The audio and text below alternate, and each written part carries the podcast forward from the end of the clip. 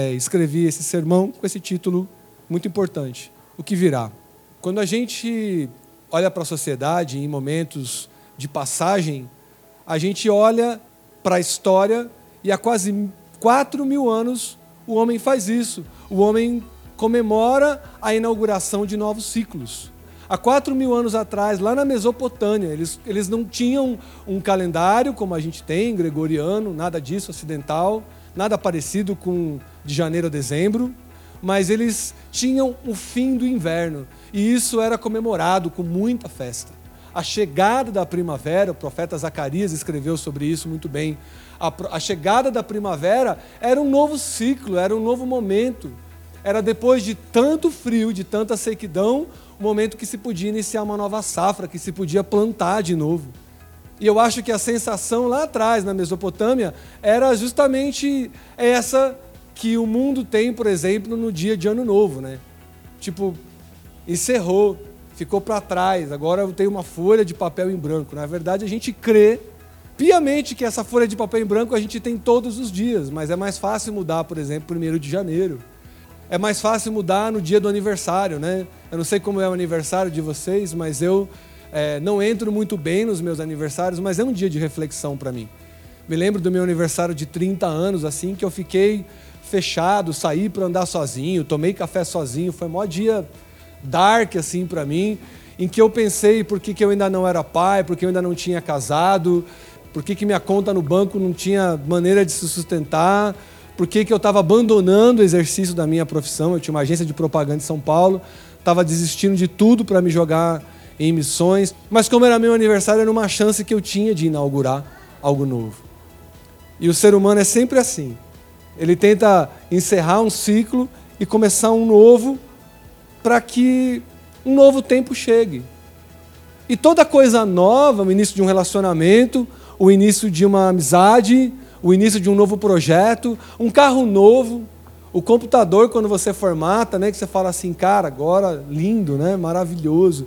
O celular novo, tudo que é novo, tudo que é inaugurado, parece que algo mexe no equilíbrio tanto da gente quanto do universo e que favorece novos costumes, novos hábitos, né? E todo novo tempo que nos é dado para Deus é um tempo para que a gente seja tão produtivo quanto a gente possa para a obra de Deus e para o equilíbrio da nossa vida. Os dias em Deus, nós como cristãos cremos, eles são agradáveis para nós na medida que Deus possa ser revelado. E quantas vezes Deus é muito mais revelado num dia triste do que num dia feliz?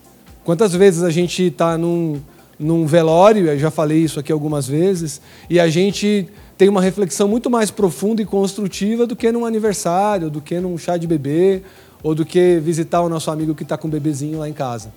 Seja como for, em momentos como esse, eu fico pensando que nós estamos constantemente tentando inaugurar novos tempos. E seja em que tempo for, a gente está sempre pensando em quem nós somos, a gente pensa em que ponto da linha da vida, da linha do tempo nós estamos, nós estamos pensando em quem nós pertencemos. E para cada novo ciclo, as nossas aspirações também são bastante comuns. Eu procurei no Google quais são as 10 aspirações de novos ciclos mais comuns para o homem e para a mulher no mundo. E aí vocês vão se identificar muito. Essas 10 são perder peso, quitar a dívida e economizar dinheiro, melhorar o físico, se alimentar de maneira mais saudável, aprender algo novo, beber menos álcool, deixar de fumar, reduzir o estresse, fazer uma viagem e muitas pessoas pensam em ser mais voluntário. Algumas pessoas inauguram um novo ciclo. Ah, eu quero me doar mais nesse ciclo. Eu acho que eu fiquei muito egoísta, muito hedonista e agora eu quero me doar mais. E são dez aspirações muito massas se você for pensar. Tudo isso aqui é bom, né? A menos que você seja anoréxica, aí você está numa crise de perder peso. Mas se for uma aspiração legítima de ter um novo físico, por exemplo, desde que isso não seja um novo vício, tudo isso é, é, uma, é uma maneira de se encontrar e se equilibrar e se propor algo para ser vivido. E isso é tão bom e tão bíblico que dá para ser dito num sermão. Mas ele só vem a ser um sermão, ele só vai ser um motivo de diálogo entre nós pelo triste motivo que, apesar da gente ter aqui, exemplo, dez aspirações muito comuns, que todos nós nos identificamos, a todos os anos, apenas duas entre cada dez pessoas conseguem cumprir os seus objetivos. Isso é muito realista também. Você provavelmente está dizendo, é, esse também sou eu. Eu me invento regimes, eu me invento um novo momento de estudo. Agora sim eu vou estudar violão para conseguir tocar com o Jordan. Agora sim eu vou entender de tecnologia. Agora sim eu me formo. Agora é o momento da pós, que eu estou postergando tanto para fazer. Agora é o momento de casar, finalmente, vamos lá, vamos tomar essa decisão. Quanto tempo a gente está caminhando junto? Chegou o momento, vamos organizar a parada toda. Só que é triste, velho, porque nós somos tão divididos na nossa mente, o nosso equilíbrio é tão complicado. Quanto tempo a gente demora a escolher com quem a gente quer dividir a vida, por exemplo? Quanto tempo a gente demora para definir a nossa profissão? E eu gosto de pensar que para mim está tudo bem se você tiver no quarto ano de uma universidade em que você não se encontrou e você poder falar assim, cara, dane-se, eu vou largar isso aqui, vou começar uma do zero porque eu não me encontrei e o que eu quero mesmo é permacultura e dane-se o mundo, tá ligado? Eu vou fazer essa viagem aqui e as pessoas vão dizer: como permacultura? O que você vai fazer? da aula? Não, eu quero para mim mesmo, velho. Eu quero um pedaço de chão e viver da terra e do sol e da alegria. Né? E uma coisa tão bonita dessa, cara.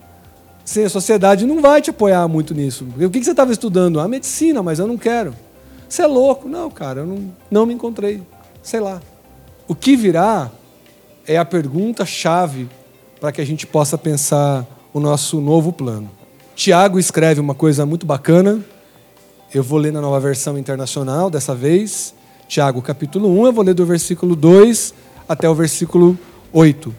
A palavra de Deus diz assim: Meus irmãos, considerem motivo de grande alegria o fato de passarem por diversas provações, pois vocês sabem que a prova da sua fé produz perseverança. E a perseverança deve ter ação completa a fim de que vocês sejam maduros e íntegros, sem que falte a vocês coisa alguma. Se algum de vocês tem falta de sabedoria, peça a Deus, que a todos dá livremente, de boa vontade, e lhe será concedida. Peça, porém, com fé, sem duvidar, pois aquele que duvida é semelhante à onda do mar, levada e agitada pelo vento. Não pense tal pessoa que receberá coisa alguma do Senhor, pois tem mente dividida e é instável em tudo o que faz. O nosso retrato, né? Da nós, jovens na pós-modernidade, na era da comunicação, na era de facilidades, na era Google, nós de relacionamentos curtos, nós de vícios ocultos, nós tentando se autocurar de todos os males, nós que vivemos nos definindo o tempo todo, minha amiga Carol Flores falou isso uma vez sobre essa coisa que a gente vai lá e se define pronto, a gente se limita. E como eu tenho pensado nisso desde que você falou, mano. A gente vai lá e começa a se dizer, eu sou jovem, eu sou velho, eu sou músico, eu sou advogado, eu não sou cientista social, não, eu sou é, gay, eu sou hétero, eu sou músico, não, eu sou artista, não, eu sou técnico, não, eu sou de humanas, não, sou de exatas, né? Não, sou presbiteriano, não, sou batista. Não, sou agnóstico, sei lá. As pessoas se definem. Mas isso não tem sido suficiente fora de Deus para manter a nossa mente equilibrada. E o que Tiago está dizendo, o problema é que a mente de vocês é dividida. Porque a mensagem que ele dá aqui é tão clara. Ele fala: se você precisa de sabedoria, peça. Que Deus dá isso livremente para você. Só que você tem que crer que Ele é Deus, mesmo sendo Ele invisível. Ontem a gente estava trocando ideia com um mano lá na quebrada. E ele estava falando isso, que, cara, ele acredita em Deus, mas que tanta gente recebe Deus fora da igreja. Ele passou 20 anos numa penitenciária, ele falou, cara, as igrejas dentro da penitenciária são boas, são muito legais. Mas o cara vai lá e ele passa o tempo dele lá, ele não consegue se estabelecer em Deus. Porque se ele conseguisse se estabelecer em Deus, ele saía e não voltava nunca mais. Só que esses caras continuam voltando e continuam indo para a igreja. E ele montou isso num cenário muito extremo, que é né, o regime carcerário, a sociedade prisional. Mas o que ele está falando bate com o que a gente está falando. E ontem a gente estava meditando sobre 1 João e falando dos pecados que são fatais, dos pecados que não são fatais, mas da principal coisa que a gente não consegue estabelecer: que Deus é Deus mesmo, que Ele existe mesmo e que Ele está ouvindo. A Bíblia diz que isso é difícil pelo fato dele ser invisível. Mas a maioria das vezes, às vezes a gente está orando por nós mesmos, ou nós oramos num exercício de meditação. Pronto, orei, estou pronto. Falou com Deus? Tem certeza que o Criador do mundo, de todos os, todo o cosmos, estava ouvindo a tua oração? Essa relação verdadeira com Deus. O apóstolo João vai chamar de os que estão vivendo a verdade. E ele fica insistente nisso na primeira carta dele. 1 João é cheio dessa, desse termo, os da verdade. Os irmãos em Cristo, da verdade. Da verdade. E ele separa isso da verdade como aqueles que realmente têm uma vida em Deus. E é uma grande tentação, porque, por exemplo, se a gente está estudando para ser pastor ou se preparando para uma missão, a gente faz tudo segundo um script religioso. A gente vai orar mais, a gente vai jejuar, a gente já falou isso aqui naquele sermão é, jejum de Coca-Cola, que esse jejum não interessa. Se eu falo assim, ó, eu vou jejuar um mês porque Deus vai me dar uma mina, já se ferrou, velho. Tá ligado, irmão? Tá ligado, né, velho? Glória a Deus. Não adianta esse jejum premeditado, interesseiro, comercial. Eu vou te dar um parada aqui, você me dá a colar. Tem gente que fala assim, pô, se eu investir em missões, Deus te dará muito mais, te recompensará. Velho, isso é bíblico, só que se você fizer pensando na, na recompensa, já cagou tudo, já não funciona mais. Porque é uma ordem divina e poderosa. Onde está a sua mente? Onde está o seu coração? E permanece a pergunta: o que, que vai acontecer? Pode ser que seja primavera, pode ser que seja um ano novo que inaugura, pode ser que seja seu aniversário, pode ser que seja seu casamento, pode ser que seja sua formatura, seja lá o que te zera para você começar algo novo. Essa pergunta incomoda. O que virá? E Tiago vai dizer nesse texto aqui que nós devemos nos alegrar na provação. E eu pensei assim, pô, se alegrar na aprovação?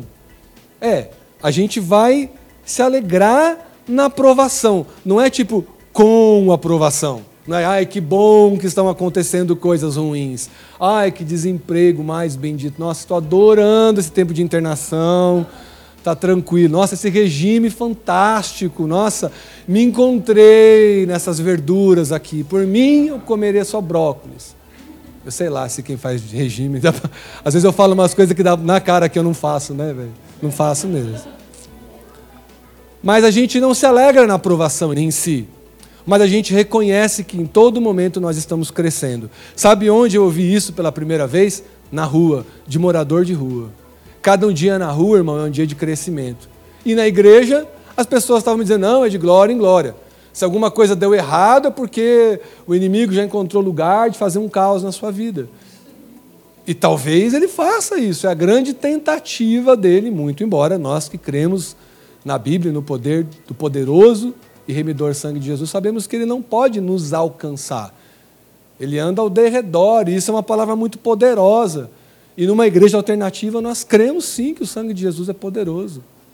Ele é a única coisa que nos une. Ele é a única coisa que nos diferencia. Ele é a única coisa que nós poderíamos nos definir. Eu acho que aí eu poderia ter uma boa definição. Apesar de tudo, Carol Flores, eu sou lavado e remido no sangue carmesim, no sangue puro de Jesus. Só que isso não me faz menos errante imediatamente. Eu preciso romper com o ciclo e eu preciso começar algo novo, cara. E essa é a grande tensão, cara. Nós precisamos desenvolver essa perseverança que Tiago está propondo aqui, cara. Perseverem. Consiga perder o peso, velho. Consiga terminar esse regime. Consiga fazer esse bendito curso de uma vez por todas. Vá para a academia e não pare mais. Numa série de coisas a gente não é perseverante o bastante para concluir. E isso tem tudo a ver com o que virá. Porque você precisa estar seguro em Deus, de quem você é e a quem você pertence, e o que Ele pode fazer através de você. E essa mensagem não é uma mensagem de autoajuda. mas é uma mensagem de alerta, que você precisa parar com os teus ciclos. Parar com um ciclo que me parece ridículo e comum. Todo novembro, outubro, a gente já começa a dizer: tomara que essa merda desse ano acabe, velho. Não aguento mais, tomara que acabe. Você já disse isso esse ano, né, velho? Tem vergonha menor na cara, né? E tem gente que fala assim, mano, basta, eu quero que o próximo ano venha. Não aguento mais, eu quero me formar. Achando tipo assim, me formei, me lanço no mercado de trabalho, tá tudo certo, cara. Tudo azul, Adão e Eva no paraíso, brother. Mas não é. Comecei o regime, nossa, perdi o primeiro quilo. É agora, velho. Só que aí é aquela porcaria, né, velho? Você perde um, dois, três, quatro, cinco, dez, o onze não aparece nunca. Esse décimo primeiro quilo a se perder, ele é imenso, ele é gigantesco. Aí você fala, parou de funcionar. Aí você se rende e engorda 20 quilos. A palavra que aparece aqui no original, a palavra grega, é uma palavra que, que se pronuncia hipomone. Hipomone, aqui na etimologia da palavra, significa um espírito que não pode ser vencido por nenhuma circunstância da vida e ao que nenhum acontecimento pode prostrar. Ou seja, é uma segurança, é uma certeza absoluta. Ela é inabalável. Quando a gente estuda filosofia, a gente vê a nossa fé sendo posta à prova o tempo todo. Ah, você é feliz e contente. E se seu filho morrer?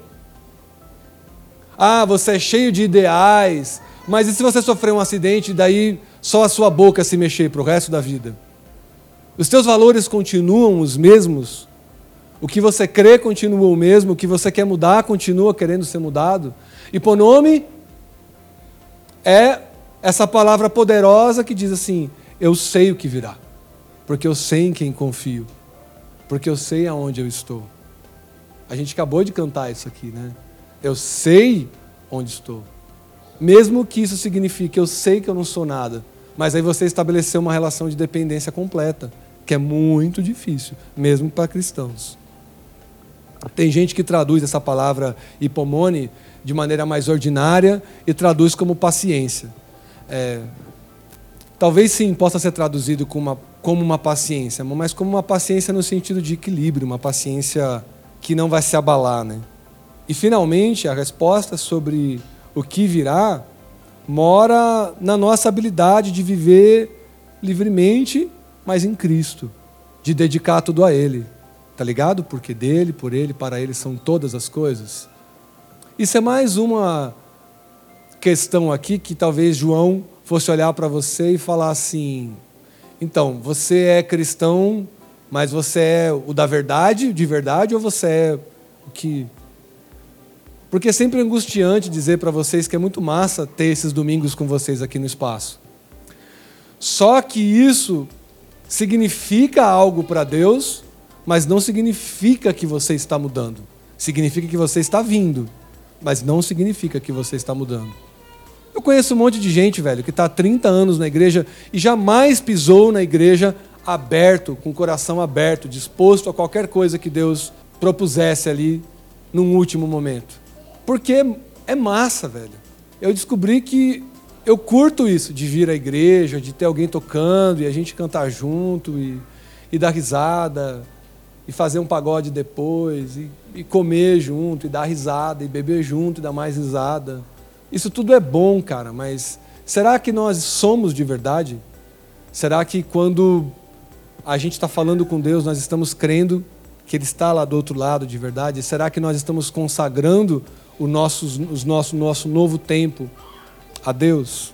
O que virá tem a ver com o domínio e a consagração de todas as questões diárias, tá ligado? Todas elas. Desde coisas estúpidas como olhar para um pedaço de pão e um café com leite em cima da mesa e dizer assim: obrigado, obrigado Deus. Mas não por uma, por uma coisa religiosa. Eu confesso que eh, eu aprendi a fazer uma oração muito curta. Eu sempre observei a minha mãe, antes de cada refeição, ela faz uma coisa um pouco mais pronunciada, porque ela fecha o olho e ela cochicha, né? alguma coisa com Deus. Mas alguma coisa curta, do tipo, Pai, te dou graças por esse alimento, obrigado. Mas ela tem isso. E quantas vezes eu já me disse, eu preciso ser como minha mãe é, velho. Ela fala com Deus o dia todo. Só que a minha comunicação com Deus é diferente da dela. Então, se eu imitasse a dela, a minha ia falhar. Você está entendendo? Não tem nada que eu possa te propor aqui. Acenda uma vela de manhã, compre um livro de orações judaicas e faça que seu dia vai ser melhor. Vai ser por conta da poesia e tudo mais, mas essa é a sua maneira de se comunicar com Deus? Eu posso fazer uma aposta grande aqui, que o Lucas Jordan é um cara que tem uma comunicação com Deus e envolve um instrumento musical. Aí pode ser que ele fala, não, cara, quando eu estou tocando eu estou pensando outra coisa, mas, velho, quando eu estou comendo, aí é minha relação com Deus. Ou quando eu estou nadando, quando eu estou tomando banho. Banho também é uma coisa muito doida, assim. Eu troco altas ideias com Deus debaixo do chuveiro, assim, caótico. O que funciona para que você consagre as questões de, diárias? O que funciona para sua mente poder se equilibrar e saber para onde você vai? O que virá tem a ver com muito estudo e com muito trabalho. Quando eu pergunto para vocês o que virá e você falar uma loucura para mim, eu vou olhar para você e falar: massa, mano. E eu tenho até um certo incômodo com aquelas pessoas que falam assim: ah, cara, Deus vai prover aí, e beleza. Quando a Bíblia fala de consagração, fala da gente fazer cálculo, fala da gente estudar, fala da gente trabalhar de sol a sol, fala da gente servir com o coração, fala, fala da gente aproveitar o máximo no nosso dia. Então, não é uma coisa ao acaso. Você precisa saber o que você espera, o que você quer. Antes de encerrar, eu vou citar uma história que, para mim, é a mais perfeita história e analogia que se pode contar sobre alguém que sabe o que quer, que é Bartimeu, que é Jesus entrando com os discípulos, né? Ele está entrando na, na, numa Jericó reconstruída. Para quem lê a Bíblia sabe que essa história é controversa, porque como que Jesus está entrando em Jericó? Lá em Lucas, se lá atrás Josué né, destruiu Jericó, e daí o profeta Abacuque diz que essa cidade não deveria ser reconstruída, mas alguém reconstrói, e ele está entrando e está no meio do caos, porque existe uma cidade ali amaldiçoada e tem um maluco que é morador de rua, indigente e cego, que é Bartimeu. E quando está aquela zona de gente entrando pelos portões de Jericó, mó barulheira, cara, maior loucura, e o cego, mendigo, noia, está lá gritando: Filho de Davi, tem misericórdia de mim, filho de Davi, tem misericórdia de mim. E Jesus fala para os discípulos: chama ele, vai lá e chama ele e rola aquela loucura, eles vão lá, e algumas traduções diz que Bartimeu, de um salto, lançou a mão da capa dele, que era tudo que ele precisava, não vou me prolongar aqui, mas uma capa para um nômade, para alguém que mora no deserto, ela é muito importante para proteger do sol, para ser calor à noite, para você se proteger de inseto, para você, sei lá. E ele larga tudo isso e ele ainda sendo cego, dá um salto que para mim tem uma analogia perfeita de fé, porque como você, sendo cego, vai dar um salto? Pressupõe que você vai saltar, a primeira coisa que você faz é olhar, abrir teu olho e ver onde você vai cair. Mas Bartimeu está acima de tudo isso. E ele vai parar na frente de Jesus, e Jesus faz uma pergunta que pode se traduzir exatamente com isso. O que virá? O que acontece agora? Porque Jesus não, não começa nenhuma magia ali. Ele olha para aquele homem de gente, morador de rua, cego, e fala: que, que você quer que eu faça? E aí ele tinha a pergunta formulada. E aqui está o ponto central desse sermão. Você sabe o que você quer? Se eu te perguntasse o que virá, o que você me diria? Se Deus estivesse te perguntando aqui hoje, me fala, o que virá? Você ia devolver a pergunta para ele? Vocês acham que essa história de Bartimeu seria a mesma que, que você queres que eu faça? E ele fala, sei lá, Deus, faz o que você quiser, você, né? Simão Pedro falou isso, não falou? Simão Pedro chega para Jesus e fala assim: Eu sei lá, cara, só você tem as palavras de vida eterna. Eu não sei. E ele já tinha encomendado um monte de coisas. É, tem muita pergunta esquisita, né, dos discípulos. A gente aprende muito com ela porque nós somos tão burros quanto. Mas. E se ele te perguntasse, velho? Se ele te desse isso hoje, cara.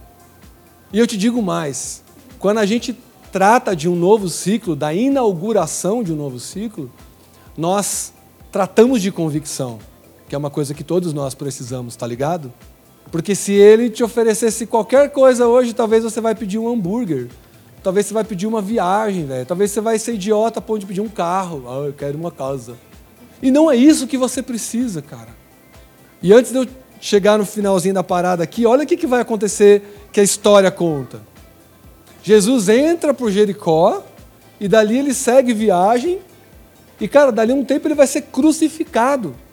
Mas, tipo, para Bartimeu, aquela era a passagem de Jesus, cara. Depois que ele fosse embora, não ia ter outra chance de chegar em Jesus e falar: e aí?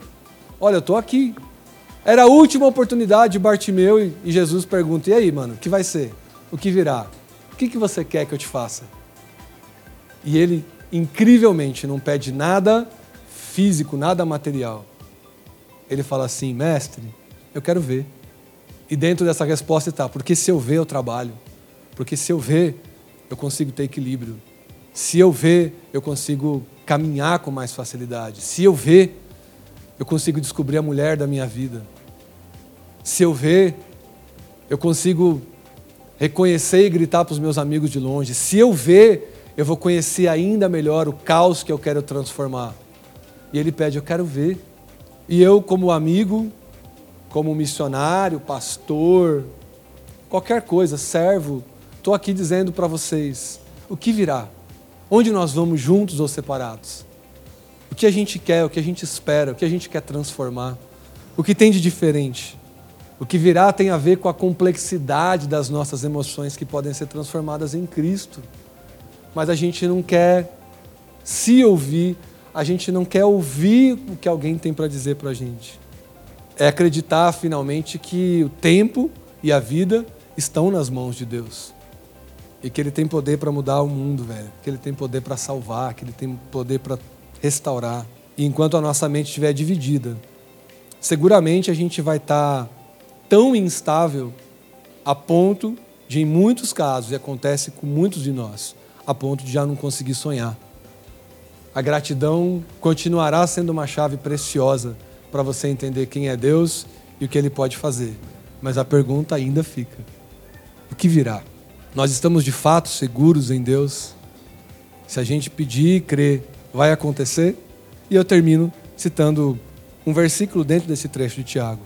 Se algum de vocês tem falta de sabedoria, peça a Deus, que a todos dá livremente, de boa vontade, e lhe será concedido.